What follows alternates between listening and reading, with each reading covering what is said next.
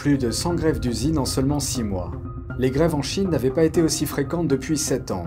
Des restrictions à l'intérieur de Chine et les dépenses du PCC dans son expansion à l'étranger jouent un rôle dans l'instabilité du pays, pourtant très répressif. Qu'en pensez-vous? Faites-le nous savoir ci-dessous et abonnez-vous si vous ne l'avez pas encore fait. Bienvenue dans Regard sur la Chine. Plus d'une centaine de manifestations de travailleurs en seulement six mois. Les grèves d'usines en Chine ont atteint leur plus haut degré depuis sept ans. La deuxième économie du monde subit les conséquences du Covid-19 depuis trois ans. Des usines fermées, des salaires impayés, des licenciements en vue, les conflits liés au travail se multiplient dans toute la Chine. Selon un groupe de défense des droits basé à Hong Kong, plus de 140 grèves d'usines ont éclaté dans le pays au cours des cinq premiers mois de l'année, le chiffre le plus élevé depuis la même période en 2016. La plupart d'entre elles ont eu lieu dans le centre manufacturier de la Chine, le Guangdong, ainsi qu'au niveau du delta du fleuve Yangtze. Elles concernaient des usines fabriquant des produits allant des vêtements et des chaussures aux cartes de circuit imprimées. Dans un cas récent, des travailleurs de la construction se sont rassemblés dans la capitale du Guangdong le 15 juin. Ils protestaient contre les salaires qu'ils estimaient être dus par un constructeur d'État chinois. Un jour plus tôt, une grève avait éclaté chez un détaillant de meubles à Shanghai. Un analyste a expliqué pourquoi les grèves de masse sont si fréquentes en Chine. Les causes apparentes sont la baisse des commandes des usines, la diminution des salaires et la détérioration des conditions de travail, mais il y a une raison plus profonde, le régime dictatorial du PCC. Pékin intensifie à la fois la répression interne et l'expansion mondiale, en ciblant Taïwan et en affrontant le monde. Ces mesures ont entraîné un exode massif des capitaux internationaux de la Chine. Contrairement aux sociétés occidentales, les syndicats jouent un rôle minime dans la Chine communiste, et ceux qui restent sont largement sous le contrôle de Pékin. Entre-temps, les cols bleus sont confrontés à des risques lorsqu'ils défendent leurs droits. Début juin, la police est intervenue peu après que les employés d'une usine électrique du Guangdong se sont mis en grève. Plus tard dans le mois, les autorités ont réprimé une manifestation liée au salaire dans une entreprise de logistique du centre-est de Chengdu. Dans le cas de tels conflits liés au travail, le PCC aura certainement recours à ce qu'il appelle le maintien de la stabilité. Le moyen le plus direct qu'ils utilisent est de les arrêter ou de les mettre en prison.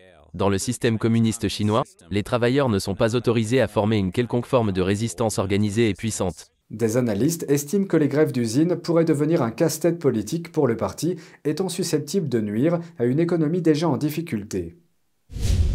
Trois hommes ont été condamnés lors d'un procès ce mardi. Ils sont accusés d'avoir aidé Pékin à forcer des expatriés chinois à rentrer en Chine. Cela fait partie d'une opération du régime chinois appelée Opération chasse au renard. Les trois personnes condamnées sont Michael McMahon, ancien officier de la police de New York, et deux citoyens chinois vivant aux États-Unis, Zheng Songying et Zhu Yong. Ils sont tous accusés d'avoir participé à des manœuvres d'intimidation à l'encontre d'un ancien fonctionnaire chinois. Celui-ci vivait une vie ordinaire dans le New Jersey et Pékin était à ses trousses. McMahon a été reconnu coupable d'avoir agi en tant qu'agent illégal du régime chinois, de conspiration en vue de commettre des actes de harcèlement entre États et de harcèlement entre États. Il risque jusqu'à 20 ans de prison. Le ministère de la Justice indique que deux autres accusés ont plaidé coupables dans le contexte de la campagne de harcèlement et d'intimidation. La date de la sentence n'a pas encore été fixée le chancelier allemand Olaf Scholz a rencontré le Premier ministre chinois Li Qiang à Berlin cette semaine. Le commerce, le changement climatique et la guerre en Ukraine étaient à l'ordre du jour de ce premier sommet en tête-à-tête depuis près de cinq ans. Mais alors que le convoi de Li Qiang arrivait, une manifestation avait été organisée au même moment pour protester contre les violations des droits de l'homme de la Chine. Voici la suite. Mes parents sont des pratiquants de Falun Gong. Ils ont été illégalement emprisonnés en Chine le 12 mai, uniquement en raison de leur croyance dans le Falun Gong, une pratique de méditation chinoise qui s'appuie sur une ancienne philosophie bouddhiste fondée sur les principes de vérité, compassion et tolérance. La persécution n'est fondée sur aucune loi, tout se passe dans l'illégalité. L'Allemagne tient à maintenir de bonnes relations avec la Chine, qui est son principal partenaire commercial, malgré les inquiétudes suscitées par l'affirmation croissante de Pékin et son refus de critiquer l'invasion de l'Ukraine par la Russie. Scholz affirme vouloir éviter une dépendance excessive envers le commerce chinois.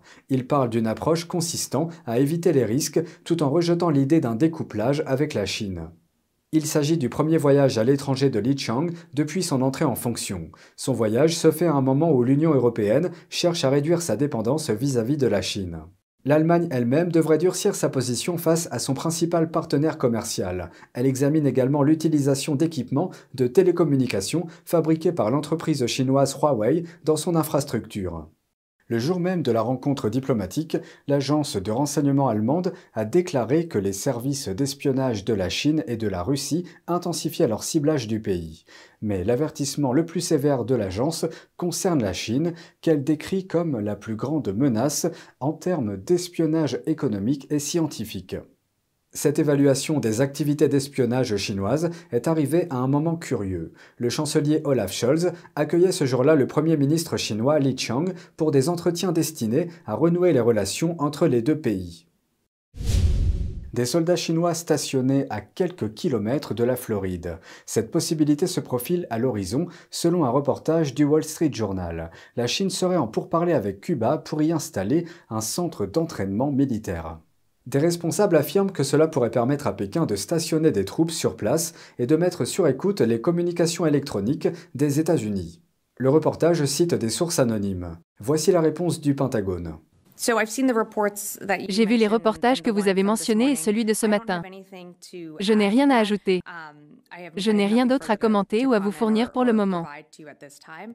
Elle a ajouté que Pékin cherchait à étendre sa présence militaire dans l'hémisphère occidental et que les États-Unis surveillaient la situation.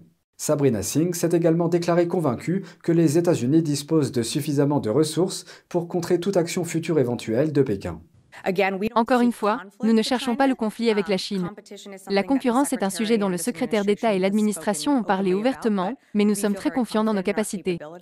La Maison-Blanche a confirmé que la Chine disposait déjà d'une installation d'espionnage à Cuba, à quelques kilomètres de la Floride. L'installation chinoise pourrait permettre à Pékin d'écouter les communications électroniques dans la majeure partie du sud-est des États-Unis, une région où se trouvent plusieurs bases militaires.